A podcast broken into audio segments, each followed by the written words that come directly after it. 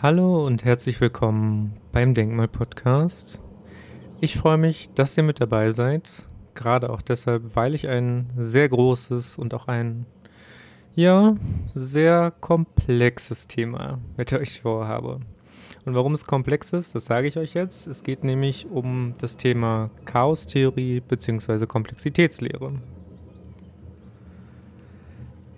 Ja, das heißt, es geht mal wieder um ein Off-Topic-Thema um ein komplexes, nicht kompliziertes Thema, was ich euch ein bisschen zugänglicher machen möchte, gerade auch, weil es ja gerade bei, bei aktuellen auch einfach, bei aktuellen Themen wichtig ist, die Komplexitätslehre anwenden zu können.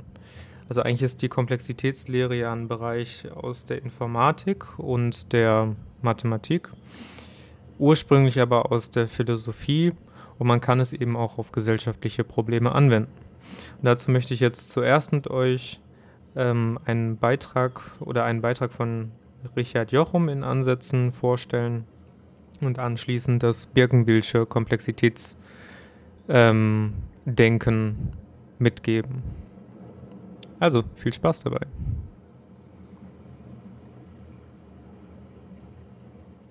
Ja, die Komplexitätslehre.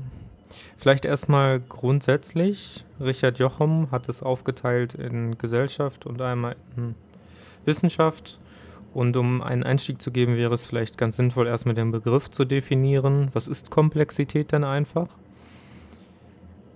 Also Komplexität ist einfach nicht einfach.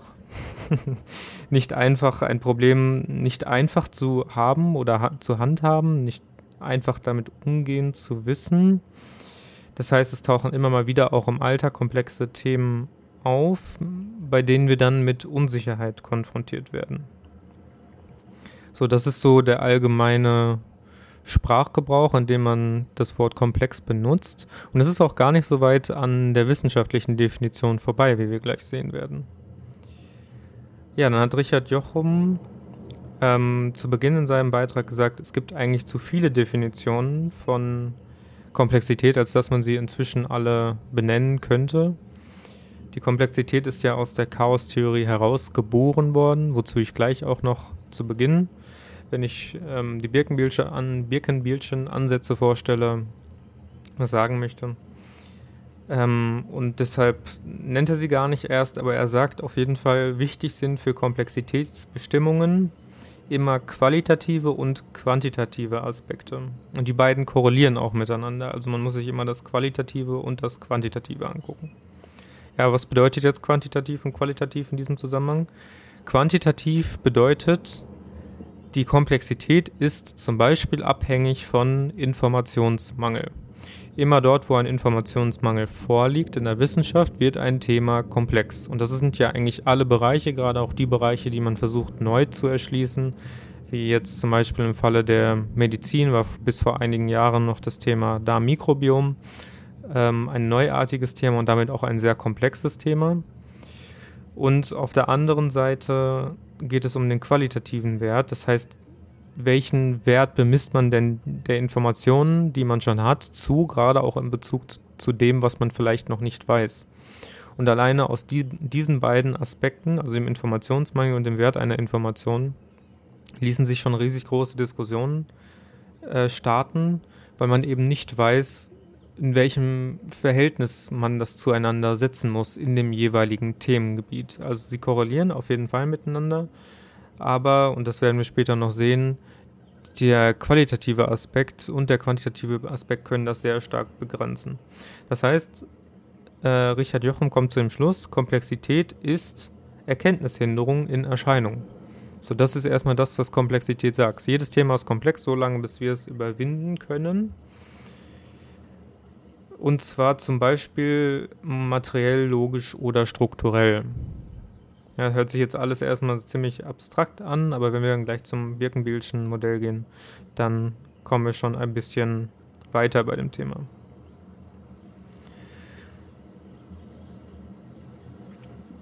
Dann kommt er noch auf Niklas Luhmann zu sprechen, einen deutschen Soziologen, der sagt, Komplexität ist selbst zu komplex für die Begriffsbestimmung. Und das, also auch im semantischen Sinne, ähm, im weitesten Sinne halt irgendwie, wie man es sprachlich fassen kann. Darum, gerade weil man es auch sprachlich nicht fassen kann, muss Komplexität unsicher sein. Und da sind wir halt auch wieder beim gesellschaftlichen Begriff.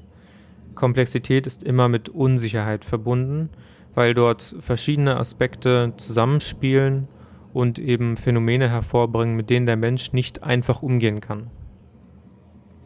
So, das ist erstmal das, was Richard Jochum grundsätzlich in, seinen, in seinem Beitrag angerissen hat. Der geht natürlich noch weiter, den werde ich auch verlinken in dieser Folge, unter dieser Folge. Und dann kann man sich das selber noch angucken, aber das ist so das Wichtigste, was ich für mich da herausgezogen habe.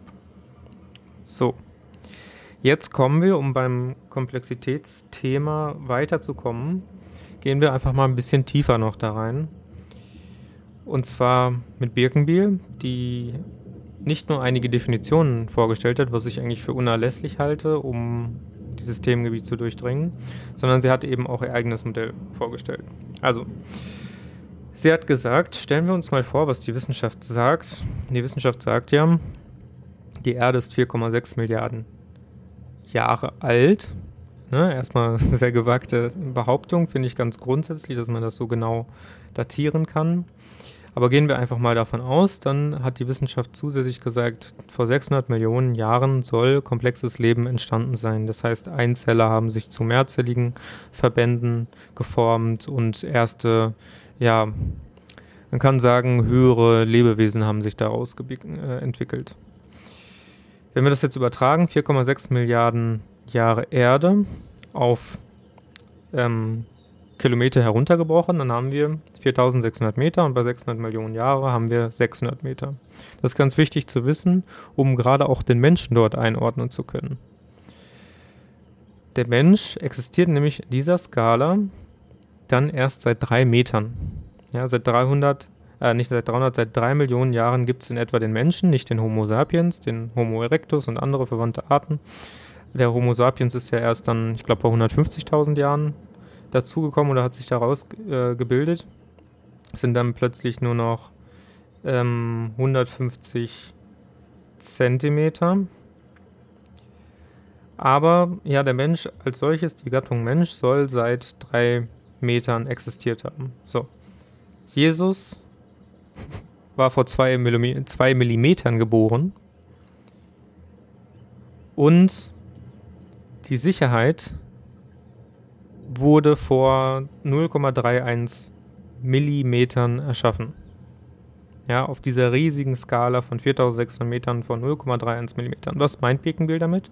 Von 0,31 Millimetern, also ungefähr vor 300 Jahren, kam Newton und hat gesagt, Gott hat die Welt wie ein Uhrwerk erschaffen, hat sie einmal aufgezogen und läuft bis in alle Ewigkeit. Und wir können sie als Mensch quasi jetzt erfahrbar machen, prognostizierbar machen, wir können alles messen. Ja, dann kam die Quantenphysik dazu und hat immens viel Unsicherheit in dieses Denken mit reingebracht, weil plötzlich hat man ja festgestellt, hm, ist doch alles nicht so wirklich messbar und es gibt ja, wenn man ne, im subatomaren Raum guckt, auch nicht wirklich diese harten, festen Partikel. Es gibt eigentlich auch gar keine richtige Materie, alles scheint irgendwie so Wellen zu sein und sowas. Also ganz schwierig sowohl zu definieren als auch einfach irgendwie zu fassen für die Wissenschaftler. Und wann war natürlich die Sicherheit erstmal weg, die man geschaffen hat, weil man nicht mehr sagen konnte, ja, alles ist Materie und wir können alles messen. Birkenbill sagt auch dazu, war damals alles noch abgetan unter dem Bereich unter dem Bereich subatomarer Raum eben. Das sind ja Phänomene, die nicht unbedingt etwas mit unserer Wirklichkeit zu tun haben. Aber wenn man heute darüber nachdenkt, wir haben jetzt schon ganz viele technische Geräte, die aus dieser Entwicklung heraus geboren wurden. Zum Beispiel das Handy. Das Handy ist ein Quantencomputer. Oder der Laser. Oder Supra, äh, Suprafluids und so weiter und so fort. Also es sind alles Dinge, die aus der Quantenphysik entstanden sind und wo man auch sagen kann, die Phänomene, die ursprünglich eigentlich im subatomaren Raum waren, übertragen sich langsam auf unsere Wirklichkeit. Ohne die Theorie dahinter wäre das, was wir heute Technik haben, nicht möglich. Also hat sich in gewissem Maße bewahrheitet. So. Sicherheit wurde genommen. im Jahre ja, 19 bis 1925 so ungefähr mit ne erst Einstein Relativitätstheorie, dann widerlegt von Quantenphysik, Heisenberg und Planck und Co. Und äh, ja, Einstein darüber auch verzweifelt, hat ja sein Leben lang versucht, das dann in eine einheitliche Feldtheorie zu bringen, weil das seine Relativitätstheorie widerlegt hat, hat es aber nicht geschafft. Und ganz viel Unsicherheit in der Wissenschaft entstanden. Jetzt muss man dazu sagen, die Menschen hatten auch früher schon ähm, versucht, sich selber Sicherheit zu schaffen, bevor die Wissenschaft da war. Indem sie zum Beispiel sagen, wir haben uns Glaubenssysteme aufgebaut, Götter, wenn der Blitz einschlägt, hat das einen bestimmten Sinn dahinter. Ähm, die Planetenkonstellationen sind ähm, Zeichen Gottes, ähm, aber auch alltägliche Phänomene. Und so hat sich der Mensch auf jeden Fall auch versucht, an diese Sicherheit zu klammern, hatte aber auch einfach nicht die Voraussetzungen dafür, dass er tatsächlich in Sicherheit war. Also er hatte nicht die technischen Möglichkeiten, er hatte nicht die ja, auch bautechnischen Möglichkeiten. Er konnte sich einfach nicht so gut schützen, wenn jetzt der Blitz einschlägt. Mit der Wissenschaft wurde das denn ja alles möglich. Ne? Mit Blitzableitern, Faradayischer Käfig und so weiter. Das heißt, die Wissenschaft hat einen enormen Erkenntnissprung gerade auch innerhalb dieses Sicherheitsdenkens gebracht. Jetzt will ich aber die Glaubenssysteme nicht nur auf Sicherheit herunterbrechen, weil dazu zählt ja auch der spirituelle Kern, die göttlichen Erfahrungen, die man machen kann, die, die ähm, ja, tiefe Einsicht in sich selber. Das zählt alles dazu, aber Birkenmiel hat zumindest das auch unter diesem Aspekt gesehen, was man auch gut machen kann. Um jetzt nochmal kurz auf dieser Skala zu bleiben, von 0,04 Millimetern kam die Chaostheorie hinzu und von 0,01 Millimetern die Komplexitätstheorie. Ne, nur nochmal, um ins Gedächtnis zu rufen, die Sicherheit von 0,31 mm laut Birkenbiel, also es müsste jetzt schon wieder ein bisschen länger her sein. Ähm, dann, ja, nur um das einordnen zu können. Jetzt weiter zum Thema Sicherheit. Wie hat denn die Chaostheorie überhaupt angefangen? Angefangen hat das mit einem sogenannten Meteorologen, also jemandem, der Wetter berechnet. Edward Lawrence hieß der, der hat am MIT, also am Massachusetts, Massachusetts Institute for Technology, gearbeitet von 1956 bis 1963 und hat eine unglaubliche Beobachtung gemacht.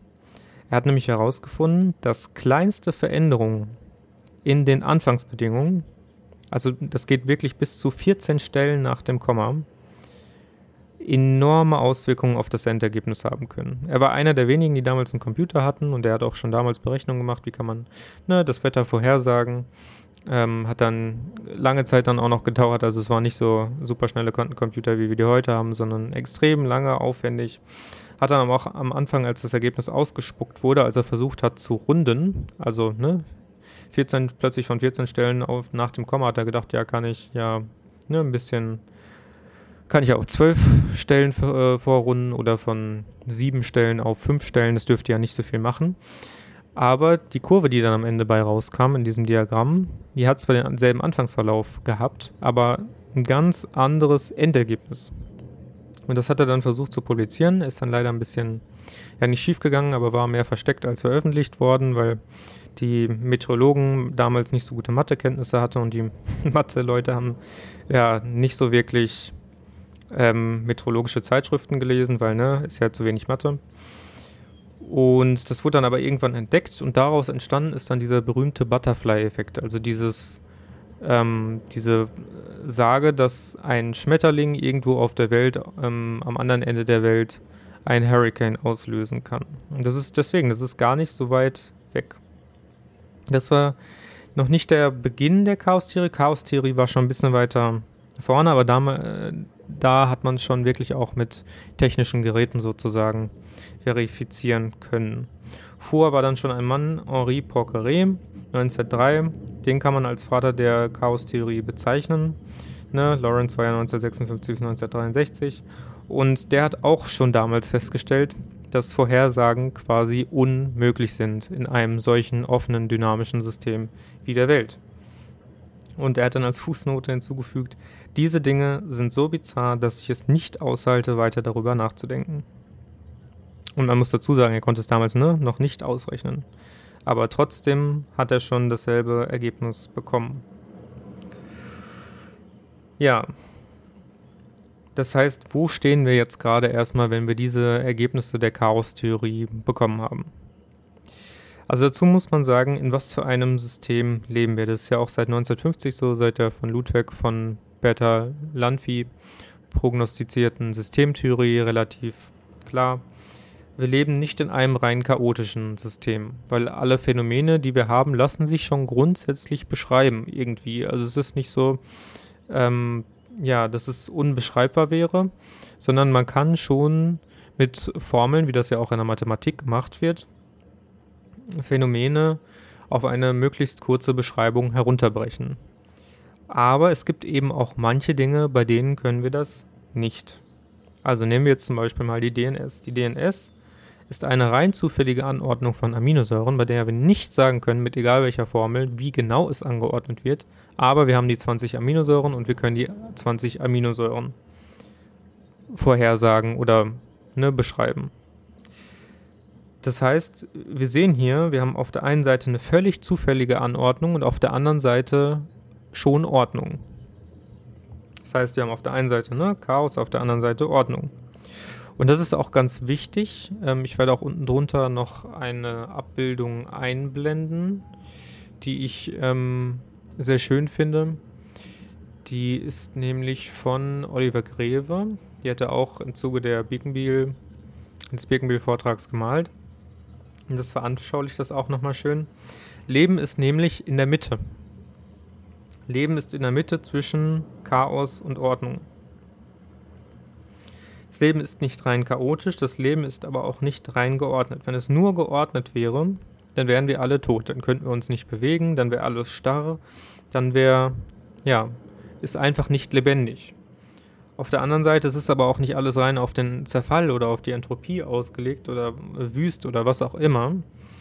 Es ist irgendwie, ja, in der Mitte. Auch die Genesis hat ja zum Beispiel am Anfang gesagt, am Anfang war es wüst und leer. Auch die Wissenschaftler sagen das ja mit der, mit der Big Bang Theory, die ich für genauso ähm, unverifizierbar halte wie die Genesis. Aber wir haben von beiden Ansichten, sowohl von Religion als auch von Wissenschaft, gelernt. Am Anfang war es irgendwie wüst und chaotisch. Und dann hat sich das Leben in Richtung der Ordnung bewegt. Und das ist auch etwas, was wir ziemlich gut, ähm, ziemlich gut in der Medizin beobachten können. Medizin sagt ja, wir haben einen physiologischen Bereich und wir können uns nicht allzu lange aus diesem physiologischen Bereich herausbewegen.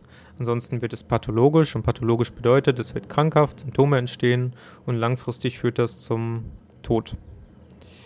Das heißt, wir müssen die Dosis, die Dosis macht das Gift, wir müssen den Bereich bewahren, in dem wir leben. Wir können nicht zu starke, in zu starke Extreme verfallen. Das ist ja auch etwas wieder, was sich sehr gut nachvollziehen lässt, ähm, wenn man die Dualität studiert und beobachtet. Alle Phänomene dieser Welt sind ja sozusagen zweigetaktet. Kann, kann ich jetzt wieder ein paar Beispiele für geben. Die Richtungen oben und unten, links und rechts, aber auch Geschlechter, Mann und Frau. Oder in der Computersprache Bits, Nullen und Einsen oder eben die DNS, die aus einer Doppelhelix besteht und so weiter und so fort. Habe ich ganz lange und ausführlich in meinem Buch beschrieben. Aber man sieht eben, diese zwei Extremer sind nicht voneinander getrennt, sondern das Leben ist das, was diese beiden Aspekte miteinander verbindet. Und dazwischen, das, was dazwischen entsteht, zwischen diesen beiden Extremer, ist dann eben das, was man als Komplexität bezeichnen kann. Zwischen Chaos und Ordnung entsteht Leben und Leben ist immer komplex. Das heißt, gerade auch wenn jetzt zum Beispiel Menschen sich miteinander unterhalten, wenn zwei komplexe Lebewesen sich miteinander unterhalten, dann muss ja auch am Ende wieder was Komplexes dabei rauskommen. Jetzt gibt es ein paar Definitionen, die ich anführen möchte, die auch Birkenbiel genannt hat, weil ich sie ganz interessant finde, auch einfach mal, um sie gehört zu haben, um einen besseren Eindruck zu bekommen von der Komplexitätslehre, die ja einen Schritt weiter gegangen ist als die Chaostheorie. Chaostheorie sagt eigentlich nur, die Welt ist kompliziert und Komplexitätstheorie sagt, nee, die Welt ist nicht kompliziert, sie ist komplex. Also der Mathematiker Kolomogorov hat gesagt, die Länge der kürzestmöglichen Definitionen, in den 1960er Jahren hat er das gesagt, das ist, da, das ist das, wie wir möglichst einfach eine komplexe Gleichung beschreiben können. Jetzt gab es aber Kritik daran. Das wäre nämlich dann so, also wenn wir versuchen, die möglichst kurze Gleichung aufzustellen, ähm, und das ist dann das, was am Ende ähm, die Komplexität beschreiben soll, dann gab es die Kritik, dann wäre, wären Affen, die an einer Schreibmaschine tippen, komplexer als Goethes Faust. Das heißt, es kann hier nicht rein um die Formalie gehen, nicht rein um die Gleichung, nicht rein um das, was ähm, mathematisch beschrieben werden kann, was logisch beschrieben werden kann. Es geht nicht rein um die Information sozusagen, die drin steckt, sondern es geht eben auch um die Exformation als Kriterium. Und da sieht man, das sieht man auch anhand von Witzen jetzt zum Beispiel. Warum sind Witze lustig? Weil sie immer ein gewisses Vorwissen von einem Menschen voraussetzen. Der Mensch muss mit nachdenken, der Mensch wird mit einbezogen und letztlich wird er auch ein bisschen in die Irre geführt, aber noch so, dass er es verstand, verste verstehen kann. Das heißt, dieses ganze Geschehen eines Witzes kann man auch eigentlich als komplex äh, titulieren. Zum Beispiel, wenn man jetzt sagt, wie macht man ein Auto wertvoller? Nachdenken nach da. Wie macht man es wertvoller? Ja, vielleicht indem man andere Felgen drauf macht oder was auch immer. Nee, indem man es auftankt. ja, also ziemlich stumpf, aber ähm, ist eben nicht das, was man erwartet hat. Und die Erwartungen sind eben auch als Exformation ein wichtiges ein Kriterium bei der Komplexitätstheorie. So, das heißt, es geht hier in eine gewisse Art von Tiefe hinein. Nicht nur, man bleibt nicht nur an der Oberfläche mit der Komplexitätstheorie, sondern man möchte, wie Charles Bennett es 1985 gesagt hat, ähm, man möchte ein Kriterium der logischen Tiefe hinzunehmen.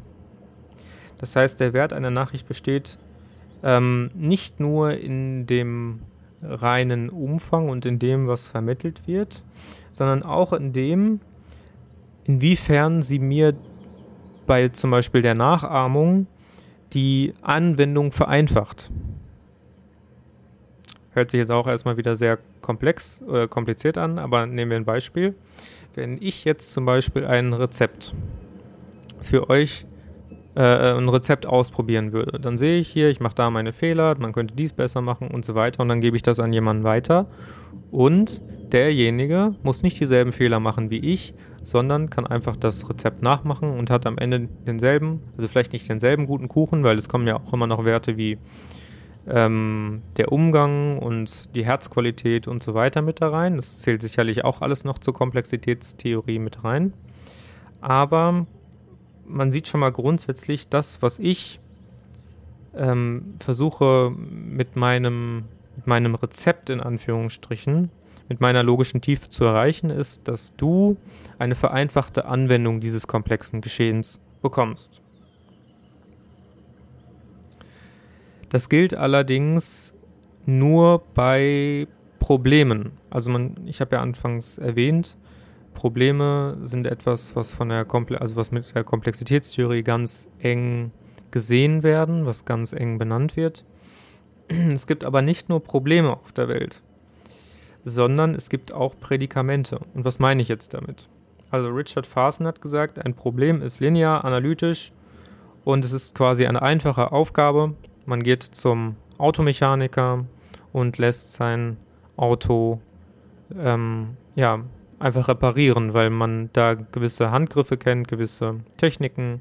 Man hat es einfach sehr lange gemacht, aber ein Auto ist halt kein allzu komplexes Ding, eine allzu komplexe Maschine. Ähm, die kann der Mensch sozusagen noch beherrschen. Ein Prädikament ist etwas anderes. Da kommen verschiedene Faktoren zusammen, wo der Mensch plötzlich nicht mehr weiß, wie er das lösen kann. Das heißt, es wird da wieder diese gewisse Unsicherheit mit reingebracht, die eben Niklas Luhmann erwähnt hat. Ein solches ähm, Beispiel sind zum Beispiel Fischzucht oder Bienensterben. Da weiß man ja bis heute noch irgendwie noch nicht so richtig, ja, woran liegt es. Eigentlich hat man schon ausgemacht, dass es ähm, ja die die Pestizide sind, die man eingesetzt hat, oder vielleicht, dass der Imker sich die zig äh, Kilo Honig unter den Nagel reißt. Aber dann sind so viele Studien in Auftrag gegeben worden, gerade auch von ähm, der Honigindustrie, die natürlich auch Geld daran verdienen will, die dann plötzlich gesehen hat, oh, es liegt an Klimawandel, oh, es liegt an Fressfeinden und dies und das und jenes.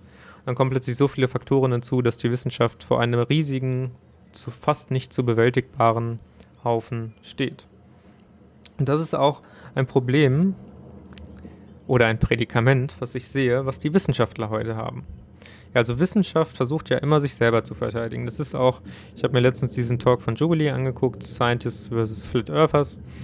Ähm, die man merkt einfach, die Wissenschaftler sind teilweise sehr, sehr arrogant und nutzen dann Vergleiche wie, wenn du dein Auto repariert haben möchtest, dann gehst du zu einem Automechaniker. Wenn du aber etwas über Kosmologie wissen willst, dann gehst du zu einem Cosmologist, also zu einem Kosmologen.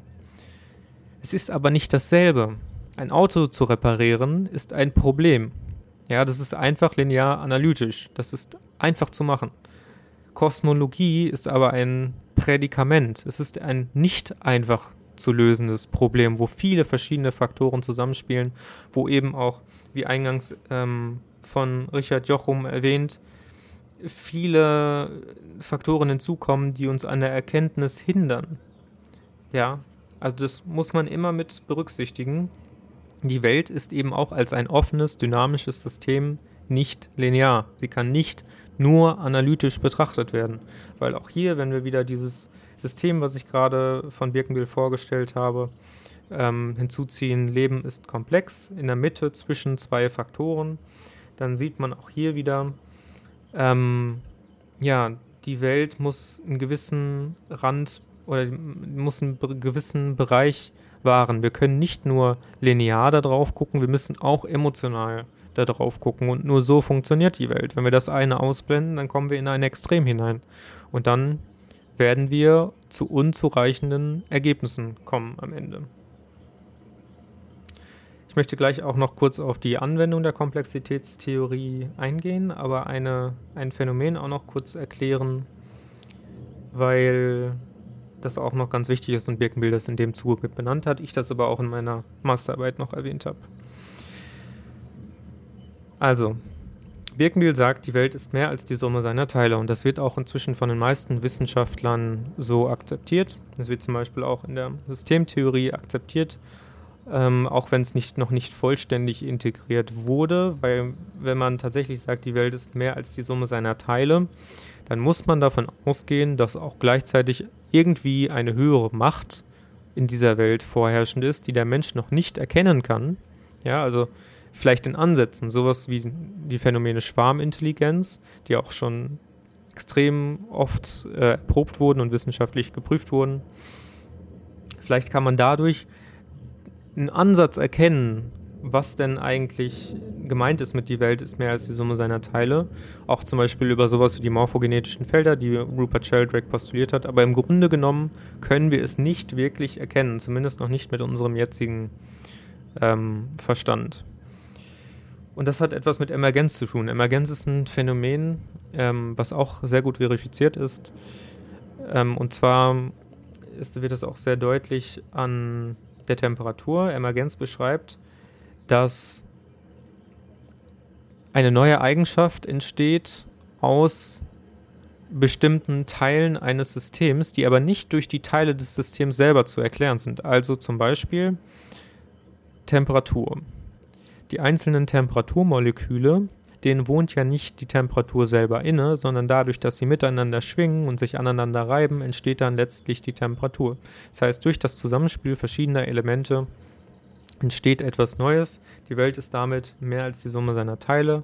Die Menschheit an sich ist auch mehr als, ähm, ja, als der Mensch an sich. Die Menschheit bringt ja etwas Neues hervor, nicht nur jetzt Technik, nicht nur rein linear maschinell gedacht durch äh, Maschinen und so weiter, dadurch, dass sie bestimmte Phänomene erklären kann, sondern eben auch geistig, spirituell. Die Menschheit hat das Potenzial sozusagen zu etwas Höherem zu werden. Das sagt so oder so ähnlich auch die Systemtheorie. Also die Systemtheorie versucht zu beschreiben nach Bertalanffy, äh, nach Bertalanffy, ähm, dass es verschiedene Systemebenen gibt. Also es gibt Moleküle und natürlich auch, ne, darunter auch kann man auch noch alles mitfassen, Quanten und so weiter. Aber gehen wir mal von Molekülen aus, dann sind da drüber ähm, Zellen, dann sind darüber Gewebe, dann sind darüber einzelne Organe, dann ist darüber der Mensch, dann ist darüber eine Beziehung, dann ist darüber die Familie, über der Familie steht die Sippe vielleicht, darüber die Gesellschaft, darüber die Menschheit und über der Menschheit stehen dann wiederum die Biosphäre, über der Biosphäre der Planet, über dem Planeten die Galaxie und so weiter und so fort. Also was die Systemtheorie macht, ist einzelne Systemebenen zu definieren und zu sagen, alles steht im Austausch miteinander. Und nicht nur im Austausch, das, die jeweils nächsthöhere Sphäre ist gleichzeitig auch davon abhängig, was auf den unteren Ebenen passiert. Weil auf, wenn auf den unteren Ebenen eine Störung passiert, das ist ja beim Auto genauso, dann kommt es dazu, dass das größere Ganze sozusagen nicht mehr richtig funktionieren kann, weil damit das größere Ganze funktionieren kann, muss alles in seiner Einzelheit gewährleistet werden, also in seiner Funktion. Problem an der Systemtheorie ist, dass die Systemtheorie ziemlich auch maschinell linear wieder denkt. Also es ist semantisch das Beste, was wir bis jetzt haben. Mm, die Systemtheorie fokussiert aber noch nicht stark genug für mich, dass auf den jeweiligen Systemebenen auch Autonomie herrscht. Also der Mensch auf seiner Ebene kann beeinflussen, ob die Moleküle jetzt richtig funktionieren oder nicht. Einfach dadurch, dass er eine gesunde Lebenseinstellung hat. Das ist etwas, was das biopsychosoziale Modell zwischen sagt, was auch dies, durch die Systemtheorie gestützt wird und auch durch die Leib-Seele-Identität, äh, Identitätstheorie von Baruch de Spinoza. Aber es wird eben noch nicht stark genug fokussiert, weil das ist ein reziprokes Verhältnis. Das bedeutet, dass der Mensch ähm, oder nicht nur der Mensch, das sagen wir alle Systemtheorien, äh, alle Systemebenen immer in Verhältnis zueinander stehen und nicht so einseitig betrachtet werden können. Ja, wenn da eine Störung vorliegt, also auf zum Beispiel Ebene der Gewebe, dann wird alles darüber auch automatisch leiden. Es ist auch so, dass wenn jetzt das Gewebe leidet, dass ne, der Mensch leidet und wenn der Mensch leidet, leidet die Gesellschaft und wenn die Gesellschaft leidet, leidet der Planet. Ja, das kann man so sagen aber es ist eben natürlich auch auf höherer Ebene zu betrachten. Das heißt, was hat den Menschen dazu gebracht, überhaupt das Gewebe krank zu machen? Was hat die Erde dazu gebracht, den Menschen krank zu machen? Was hat das, den, den Kosmos sozusagen krank gemacht? Ja, also es ist, es ist alles miteinander irgendwo verbunden. Ähm, das sagt ja auch die Physik lustigerweise heute durch die Quantenphysik mit der Verschränkung. Mhm, aber das wollte ich unbedingt nochmal vielleicht so ein bisschen klarer machen. Ich habe ja meine Masterarbeit darüber geschrieben und wir können gerade durch die Komplexitätstheorie bestimmte Probleme, Prädikamente, die wir im Alltag haben, nicht mehr so linear und einseitig betrachten, wie wir das bisher gemacht haben. Dazu ist der wissenschaftliche Fortschritt einfach zu weit. Und wenn man jetzt zum Beispiel die Covid-19-Pandemie ansieht, und da sind wir beim Anwendungsfeld, oder auch zum Beispiel die Klimakrise, da muss man hier sagen, es wird nach wie vor angegangen, als ob es ein Problem wäre, nicht ein Prädikament. Ja, also es wird auf einer Ebene angegangen, zum Beispiel bei der Klimakrise, oh, wir müssen jetzt CO2 hart besteuern, damit die Leute aufhören, CO2 in die Erde zu, äh, in, auf die Erde zu pusten. So. Aber das Problem liegt ja tiefergehend. Das Problem liegt ja nicht daran, ob der Mensch jetzt etwas macht oder nicht macht. Das ist das, was auch Jochen Kirchhoff in seinem Buch ähm, Was die Erde will beschrieben hat. Der Mensch ist immer eingebettet in eine gewisse Art von Bewusstseinssphäre. Der Mensch macht eine Bewusstseinskrise durch. Diese Krise liegt tiefer als die ökologische, sozusagen die ökologische Krise. Das ist die tiefenökologische Krise, so kann man sie vielleicht bezeichnen. Der Mensch fühlt sich vielleicht verloren, er hat keine Perspektive mehr, weil er nicht mehr weiß, was er überhaupt in diesem Kosmos macht, warum er da ist. Und vielleicht zerstört er deshalb automatisch die Erde. Und genauso ähnlich auch mit der Covid-19-Pandemie. Also wenn man die Covid-19-Pandemie betrachtet, dann wurde ja bisher immer gesagt, ja, wir müssen Lockdowns machen, damit die Infektionszahlen ähm, eingedämmt werden. Aber es geht ja eben nicht nur um die Infektionszahlen, das ist ja viel tiefer gehend. Warum ist der Mensch denn heutzutage überhaupt in der Lage, von so einem in Anführungsstrichen schwachen Virus, was eine Mortalitätsrate von 0,15 oder 0,25 hat, äh, wird. Warum ist dein Immunsystem nicht mehr stark genug? Dann schaut man sich die Zahlen an, dann schaut man, zwei Drittel der Menschen in Amerika sind inzwischen übergewichtig äh, bei den Männern und bei den Frauen, ich glaube, die Hälfte. Und in Deutschland sieht es ähnlich aus. Und so viele Begleiterscheinungen, die wir inzwischen haben, weil das die Gesundheit nicht mehr vom Menschen das höchste Gut ist. Und auch ein würdiges Leben zu haben, ein zufriedenes Leben zu führen, sondern man versucht Leben um jeden Preis zu verteidigen, koste es, was es wolle, egal ob man jemanden an Maschinen anhängt oder nicht. Also das ist all das, was ich gerade beschrieben habe mit dieser Covid-19-Pandemie und mit der Klimakrise. Das ist ja, wenn man das zurückführt und gerade auch auf Systemebene betrachtet, ist das ja immer eine tiefergehende Bewusstseinskrise, dass der Mensch sich nicht darüber bewusst ist, was er denn eigentlich will und was er mit seinen Taten und mit seinem Denken auch eigentlich verursacht. Ja, muss man so eindeutig sagen, muss man so formulieren. Und ich will auch nicht bezweifeln, dass es einen Klimawandel gibt und ich möchte auch nicht bezweifeln, dass es Covid-19 gibt. Aber ich möchte ernsthaft bezweifeln, dass wir mit den bisherigen Ansätzen, die im Mainstream so vertreten werden, in irgendeine Richtung kommen, die für uns fruchtbar und sinnvoll ist. Weil so wie wir bisher vorgehen, wenn wir versuchen, ein Prädikament anzugehen, als ob es ein Problem wäre, erschaffen wir uns einfach dadurch nur noch 10.000 mehr Probleme. also, ja, die Welt ist nicht linear, die Welt ist mehr als die Summe ihrer Teile. Und genau, das nächste Mal, wenn du vielleicht vor einer Entscheidung stehst, hast du im Hinterkopf, wenn ein Schmetterling tatsächlich in der Lage dazu ist, irgendwo auf der Welt einen Hurricane auszulösen, dann sei dir auch bewusst darüber, dass du dadurch, dass du jetzt nicht auf diesen Menschen mit du Arschloch reagierst, sondern dankbar bist, freundlich bist, auch dich mal zurücknimmst, extrem viel beeinflussen kannst. Weil dadurch der Mensch möglicherweise einen besseren Tag hat, er seinen Angestellten einen besseren Tag macht, die Angestellten wiederum ihre Kinder besser behandeln, die Kinder wiederum die Kindergartenhelfer besser behandeln, die Kindergartenhelfer ihre Familie und so weiter und so fort. Und dadurch entsteht dann sozusagen ein Gesamt, Bild, eine Gesamtkomposition, in der die Menschheit eigentlich immer füreinander ist und voneinander abhängig und sich selber in eine positive Richtung bewegen kann. Aber dafür muss diese Einsicht überhaupt erstmal da sein. Diese Einsicht muss sein, es geht um mich und um den Menschen, es geht um meine Systemebene, nicht darum, dass ich auf anderen Systemebene versuche, irgendwas zu reißen, weil so, was, wenn der Klimawandel am Ende tatsächlich nicht menschengemacht ist? Wir schränken uns ein, sind CO2-neutral, so und dann, so haben wir uns umsonst gegeißelt, haben umsonst quasi ähm, auch Zeit verschwendet, weil wir das ja auch alles hätten nutzen können, um, um auf unser Bewusstsein zu achten. Und ja, haben es dann am Ende wieder nur in irgendeinem Irrgarten verlaufen, in irgendeiner Ideologie, ähnlich wie bei der Covid-19-Pandemie und uns sind die Kollateralschäden dann am Ende eigentlich egal. Und das ist nicht mein Ziel und ich denke auch nicht, dass das Ziel meiner Zuhörer ist. Und genau, das ist das, was ich soweit dazu sagen wollte. Ging viel um Richard Jochum, viel um Birkenbiel, was die alles so Schönes vorgestellt haben. Nochmal kurz vielleicht zusammenfassend. Die Komplexitätstheorie lehrt ja auch irgendwo, dass der Mensch eigentlich in einem sehr, sehr unsicheren und offenen System lebt. Und der Mensch muss bei sich selber anfangen, um da durchzusteigen, um vielleicht auch zu gewährleisten, dass er ja seine Autonomie wahren kann, dass er nicht in bestimmte Ideologien verfällt, sowohl was Wissenschaft angeht als auch was ne, Religion angeht, sondern dass der Mensch für sich selber denkt, dass der Mensch das komplexe System erstmal wahrnimmt und sich damit vertraut macht und auch nicht immer nur linear vertraut macht, nicht immer nur intellektuell rein analytisch, sondern mit dem ganzen Menschsein.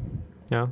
Also die Komplexitätstheorie oder die Komplexitätslehre wäre ein super Anfang, damit der Mensch sich auch als ganzer Mensch begreift, nicht immer nur als soziales Wesen, nicht immer nur als biologisches Wesen, sondern als ein bio, psycho, sozial, spirituell, metaphysisches Wesen. Und das soll es für diesmal gewesen sein. Ich bedanke mich sehr fürs Zuhören. Ich hoffe, es war nicht allzu öde, dass euch die Augen zugefallen sind beim Zuhören. Aber ich denke, das war ein ganz spannender Einblick. Diesmal wieder in eine eher wissenschaftlichere Folge, in eine wissenschaftliche Theorie.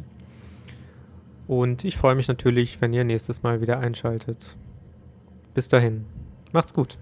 Ciao, ciao.